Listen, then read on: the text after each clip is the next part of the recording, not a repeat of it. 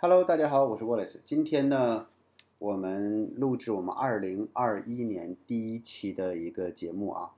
正如我在年前跟大家分享的，今年呢，我们会拿出一个板块，单独的去谈移民。为什么谈移民呢？因为大家关注的太多了，而且呢，我发现大家需要在移民这个事情上，特别是马耳他移民这个事情上，得到一些真实的信息反馈啊。呃，我觉得真实的信息反馈有几方面。第一个呢，就是马耳他政府的移民政策到底是什么样的啊？比如说在去年，其实马耳他这个政府要求是投资移民，对吧？那么有很多的这个机构就开始想了，说你没有钱怎么办呢？那我借你钱啊，然后你给我利息，这个呢就叫融资移民啊。其实马耳他政府是没有的，但是对于马耳他政府来讲呢，他收到的钱还都是从你这汇出去的。所以呢，有很多人就会选择融资移民，就是我没有钱，但我给你一定的费用，然后呢，把你的钱这个借给我，让我用这长时间。所以有很多人这个机构就推他的这个融资移民，但后来呢，有很多机构就出了问题嘛，包括马耳他本地的银行也因为这个事儿出问题了，还有把马耳他的本地的律所，导致呢这个融资移民一度的让这个。呃，很多的这个有意向移民的人呢，就吃亏了嘛，对吧？那么马耳他政策到底是什么？他希望通过移民政策达到一个什么样的一个效果啊？那么这个才是这个马耳他政府呃想推出一个移民政策的一个核心。所以我们只有抓到最原始的他的动机，才能避开啊我们有一些这个小心机潜在给我们带来的这个风险。那么另一个真实是什么呢？就是呃，新移民到了马耳他之后的一些真实反馈。呃，我在那边生活到底怎么样啊？然后呢，马耳他的新移民，嗯，还是分很多的这个呃心态的啊。就是我了解到了很多心态，比如说有一些新移民其实不希不希望是跟老移民在一起的，为什么？我们去了解一下他的心态。同时呢，我们也看到新移民跟老移民之间他们有什么不一样的地方。所以，在去了解一个真相的时候，我尽量能够在移民这个领域去讲的更加的中立。我只告诉你发生了什么，那个东西是和不是。至于评价，我不做评价啊。所以在这里边呢，我期望通过这个板块，呃，让大家吸收到的信息是，呃，我对整个的信息，我无论移民领域中的多方面的信息，有一个完全呃全方位的这么一个了解。然后我再去做我最终的决定。我明明知道就是那样的，比如说马耳他小，我就知道它小，但是我我就要他的这个黄金签证的身份。有很多人到了马耳他之后，马耳他怎么这么小啊？那如果你没有这个心理准备，你就不要做马耳他移民这个准备，对吧？所以在去马耳他之前，我们把可能新移民遇到的一些思想上纠结的东西，在这里都跟大家说好啊。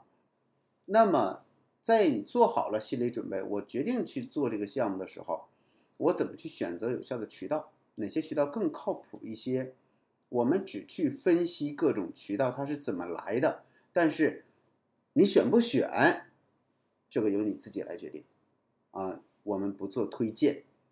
我的想法是，不知道，让他这个让您知道，这是我的工作。但是知道了之后，您怎么去做决定，还是您自己的事儿，啊，所以我们还把这个喜马拉雅这个媒体呢，我们把它做的更加中立，它才有生命力啊。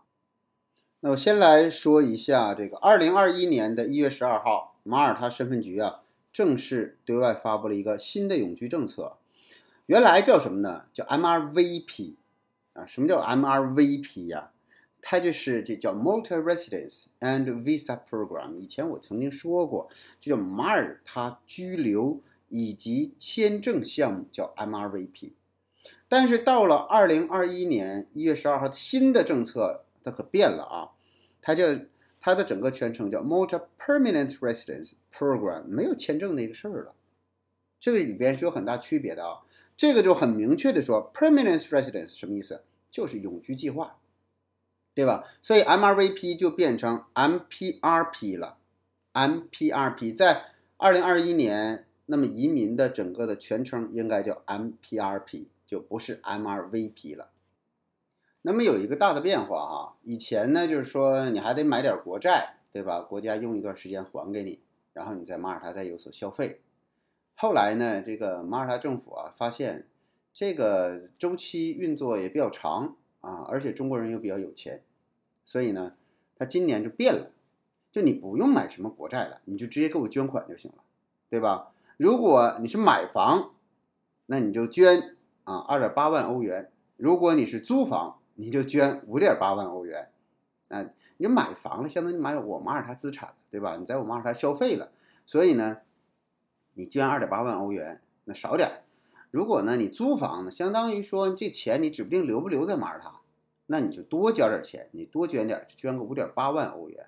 啊，大家呢按八算啊，就呃，如果是二点八万欧元呢，就是这个按三三八二十四万啊，二十多万人民币，就是你你就给国家了。那么租房呢，如果你决定说我不在马耳他买房，我在马耳他租房，那么比如说六万欧元，五点八万欧元就六万欧元吧，啊，六八四十八万或者四十五万左右这个人民币啊，那你就符合了政府的捐款要求了。同时呢。他还需要你给这个当地的非营利组织，叫 NGO 组织，做下公益事业，啊，除了给政府捐钱，你再找个公益组织，你再给他捐个两千欧元，这个呢，任何一个公益组织都行。当然啊，如果您这个呃办移民，这些移民机构呢也会呃跟马耳他岛内的公益组织有联系，当然是有资质的公益组织，不是说您随便。呃，捐一个这个第三方的组织，它就可以的，他得给您出示相应的文件，说您这钱捐了，而且我也收到了这张文件，对于您这个呃这个办理移民啊，它是有效的。那不是您随便给个马耳他人，这就算第三方组织的啊啊，或者叫非盈利的一个机构。那这里边实际上您一定要注意，什么人注意呢？就是不跟国内的这个机构签。您呢，可能到马耳他本地去找律所，去自己办这些事儿，这些事儿就发生明显的一些问题，就是有一些马耳他的律所，您在理解一些文案内容的时候，他可能就没有这个国内中文讲的您理解更透彻，呃，包括租房啊，有一些时候租房啊，你给他现金了，那么现金他收完之后，他说我给你签个协议就行啊，两个人签完了之后，最终你拿这个协议去去签证呢，你发现签不了，为什么呢？不是正式合同，那么马耳他人他也会想省点钱，你懂的啊，省点这个他的支出。那么你给他现金了，就相当于说他也不用再给国家交一些税费。那么你要是住没问题，可是如果您想用这个去续签，这就不成了。所以大家在这儿是有坑的啊，一定留意。虽然是说非营利组织，它需要具备完整的这个资质。然后呢，给您开这个收据啊，它是要达到标准的啊。这里边延伸了很多相关的这个业务，您都需要明确类似的标准啊。只要是呃涉及到的，您在整个移民过程之中涉及到的任何手续，都需要有官方认可的这样的一个资质的，否则您的钱就白花啊。那么还有一个投资要求叫做这个行政管理费是四万欧元。那么在马耳他呢，大家都倾向于买房，为什么呢？买房呢，很多人他会说这个房子本身增值，确实哈，因为中国人来了之后，马耳他房价在涨，而且呢，马耳他是个岛，这个岛呢，原来呀，它这个石头岛，相当于下边基本上这个土壤土质层很浅，所以你这房子原来你看这盖三层，现在马耳他人都把这房子盖盖个五层六层，继续往上接。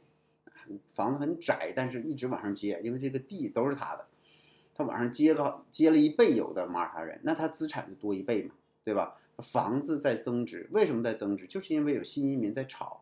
其实很多的地方，全球很多地方的房价的上涨，都跟中国这个同胞的涌入啊，中国同胞涌入炒高了当地房价，但炒高当地房价直接结果是什么呢？基本上他们都会卖给下一波中国人。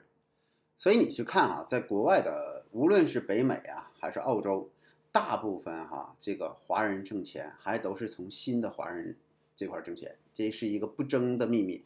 我不管您接受不接受啊，这个可能老的移民啊，或者是先到国外的这个移民，你承认也好，不承认也好，大部分都是这样的啊，就是这这接盘呢，就看谁最后接。嗯，这移民项目只要不停，你像在加拿大，加拿大很多的这个华人，他做房地产中介，他不是卖给外国人房子，他就卖给中国人房子。他先买了一段时间，然后增个百分之二十，他就往出卖。所以中国人，因为他有一个信息差，信息差。老外呢，他没多少钱。老外，老外他就是他家里有了，他就有了。你靠他的这个这辈子攒钱去买房子很难。所以大部分的房产的增值，其实都在新的新来的移民这块去增。那么关于这个呃房啊，是一个新移民的一个关键，就是房是新的移民政策。一个关键，马耳他二零二一年新移民政策的一个关键。为什么说呢？他说，房产投资啊，租房或者买二啊买或者买房二选一，你两个都行。这政府说，你要么从我这儿买一套房，要么你从我们老百姓手里头租房，反正你钱花我这儿嘛。那么租房呢，是在马耳他主岛南部或者是这个勾洲岛租赁呢，租金不低于一万欧元的这个房产，在马耳他呢这个主岛。中部或者是北部租赁年租金不低于一点二万欧元的这样一个房产，这个呢，价格是一年一年的费用啊，一年的费用。那接下来说第二个，如果买房在马耳他诸岛南部或者勾洲岛购买不低于三十万欧元的房产，三十万至两百四十万欧元的这样一个房产，在马耳他诸岛中部和北部购买不低于三十五万欧元房产。换句话说，就是中部比北，呃，中部和北部呢，是马耳他富人区，就房子比较贵啊，像斯威伊呀、Pembroke 呀、呃，这个 Slima 呀，或者是 s 朱林 Julien 啊、Valletta 附近。那么南部呢，你像 Massarock 这种的，那就便宜嘛。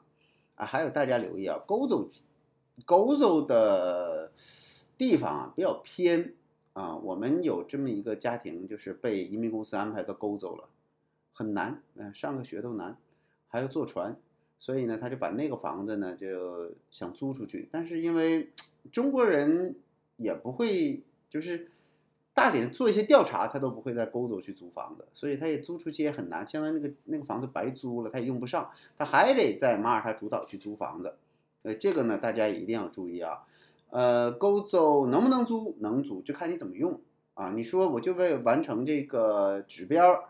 啊，为了这个省点钱可以，但你要是有真正想使用它的话，勾奏相对来讲还不是特别方便啊。现在呢，关于具体操作方面涉及到什么第三方的费用啊，我还不清晰啊，我只看到了这样的一个大体上的一个价格的一个框架啊。国内呢，因为受欧洲呃很多的国家现在还在疫情期间。呃，预计二零二一年马耳他移民还是会成为国内大小的移民中介主推的一个项目，这很很容易理解。第一个就是马耳他的整个的疫情它特别好管控啊，第二个呢就是相对来讲啊，马耳他的费用呃还是要比其他国家要低啊。像美国目前局势比较动荡，那一比五的这种的移民呢就基本是停滞状态。而且我们也收到了很多关于一比五，朋友之间说这个等了十年，结果给拒了，那钱就白花了，五百多万，对吧？那包括加拿大呢？加拿大呢？这个大家除了安省和 BC 省，就是这个温哥华这种地方，其他地儿呢，您就可以先不考虑，特别是魁北克啊，魁北克这个地方就特别冷。我们在魁北克待的时候，你基本上一年有八个月是下雪，所以你在。在魁省的移民项目呢，再加上它的税特别高啊，魁省特别高，高的高到什么值？这个离谱，就是首先就我们的这个学校的老师哈，他说我基本上如果给我开三千刀，那么一千五是交税的，然后我再消费还有百分之二十的消费税，我去，这剩不来，剩不下什么钱。虽然它的各种福利听起来很好，但是呢。因为是公共的，所以就得排队。我我倒觉得，嗯，像马耳他呢，如果你想想走公共医疗，你排队；你不想走公共医疗，它的私人诊所也是很方便，价格也不贵。所以大家在呀一个基本原则吧，就是你所花费的都是你买的保险，要么从工资里扣的保险啊税金，要么是你单独买的商业险，像 MRP 要求你每个人都要买商业险，对吧？一千八百多欧元这个商业险，每年你都要买。那么你有了保险，你就是相当于你有医保了嘛，对吧？这个钱都是出在羊身上，就是你自己享受了，那么你又没有为这个国家做贡献。比如说马耳他人为什么？他们就有免费的这种医疗呢，是因为他交税啊，对吧？他整个的每个人从他开始工作的时候，他就要交税，他要给国家做贡献。那你新移民来了，那你继续享受他的福利，你还不做贡献，那没有这样的一个道理，对吧？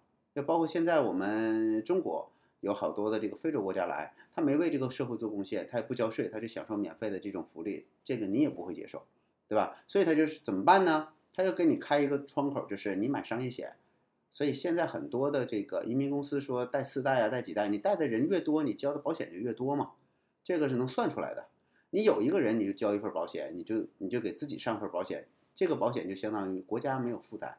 所以这个马耳他呢，虽然他推出这个政策，但是人家也不傻啊，知道你是过来干嘛的，他只想要那些中产以上，你说蹭福利的这种的。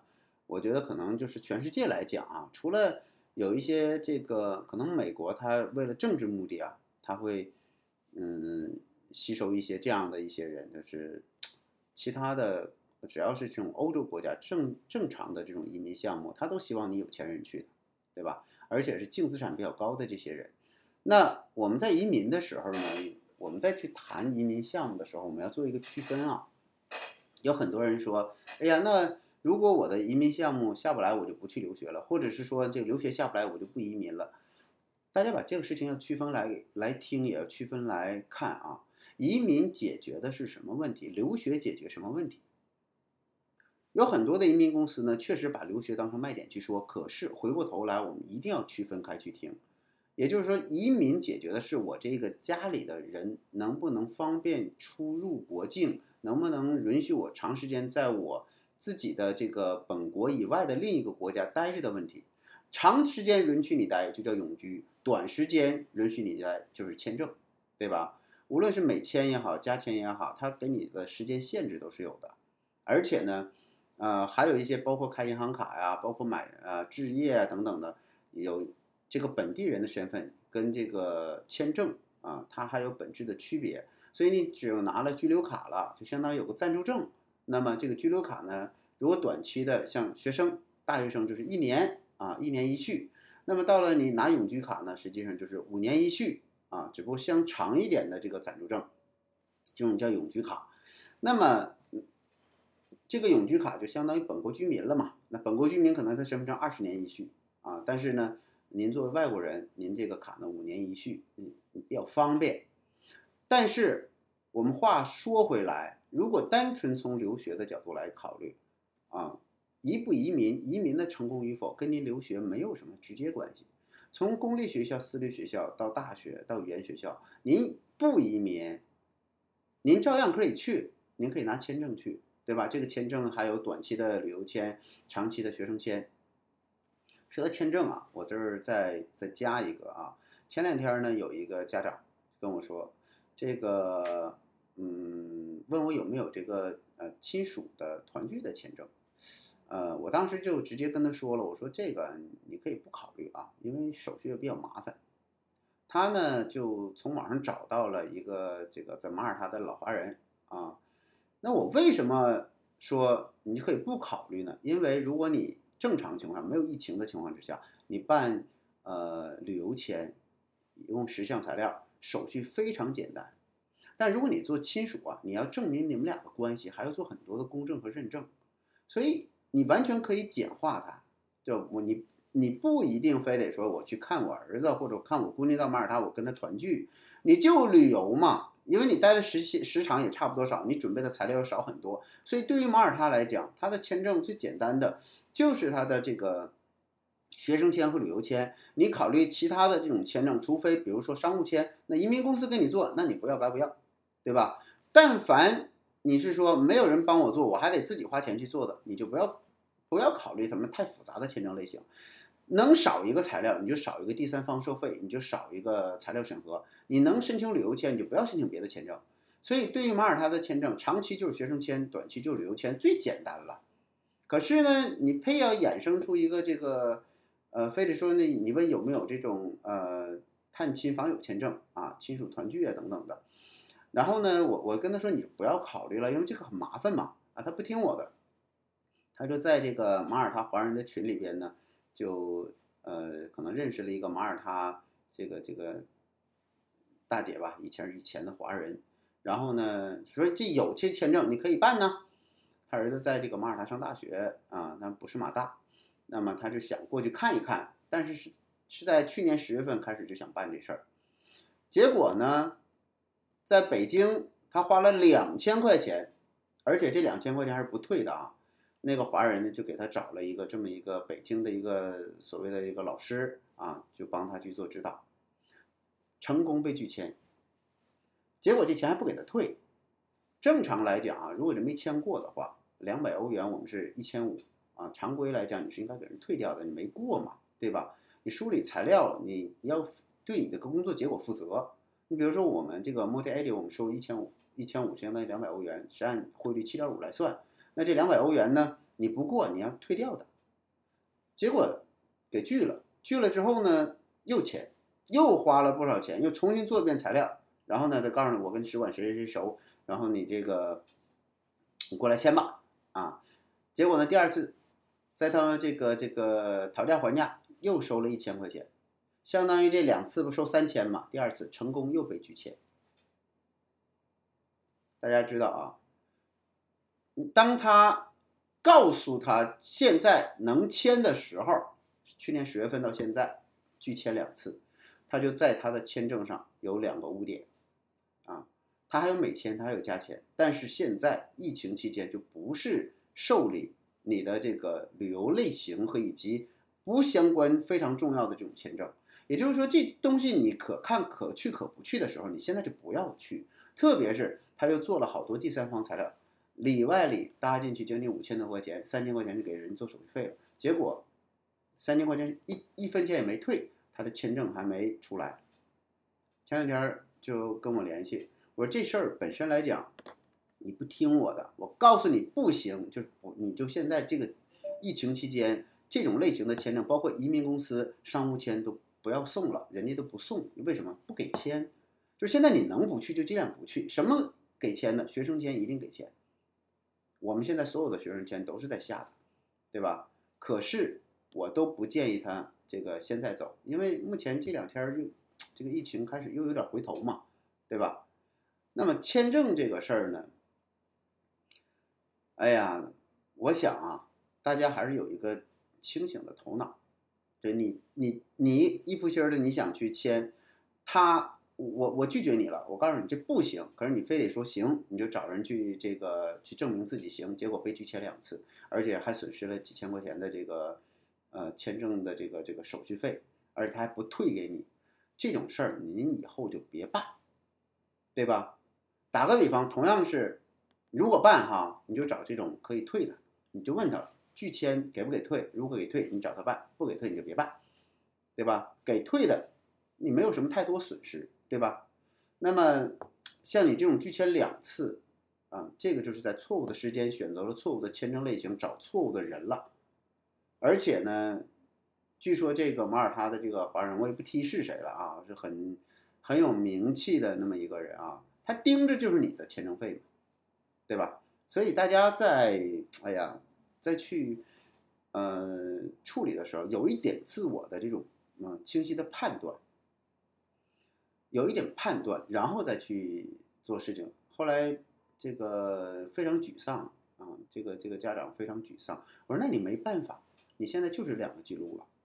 而且我都，你不要现在就地了，你都被拒两次了啊，就已经，呃，使馆经过慎重的考虑，谁给拒的呢？Lisa 给拒的，对吧？就是使馆最新的一个签证官啊。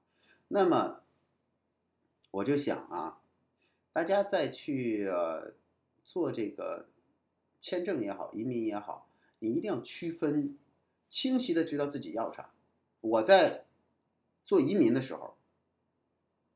你可以说我就通过这个投资啊，我们在马耳他反正买套房子，我捐点钱，捐个几十万也不多，我买套房子，然后这房子的增值都可能把我这个投资的这个这个捐款赚下来，我还剩一个身份，这很很好嘛，对吧？人很清晰，我就是想进行海外资产配置。那么第二种呢，我就想留学，留学千万不要跟移民百分百的挂钩。为什么不说百分百呢？因为移民你方便出入，但是你这个学生来讲，他有学生签，他就本身就很方便出入。方便的是谁？方便的是家长，方便的是监护人。那么有效的是啥呢？就是十八岁以前特别有效。如果他十八岁以后呢，对于家长来讲，你办个旅游签，随随便便过去看一看就很好了。所以这里边解决的问题不一样，咱们千万别把它放在一起说。好像我这个。办了马耳他移民，我教育以后就一分钱不花了，也不是这样的，啊，大家一定要很清晰的区分。你进公立学校啊，你基本上学费是不花。你你去了马耳他又进私立学校，你还说国际学校好，那你唯一解决的就是你家长的这个呃方便跟孩子陪护这个关系，就是我这个孩子去了马耳他，他还小，我要当他的监护人，我我要照顾他，那这些移民就起作用了。如果这孩子已经十八岁以上了，你就。没有用了，对吧？那另一种是啥呢？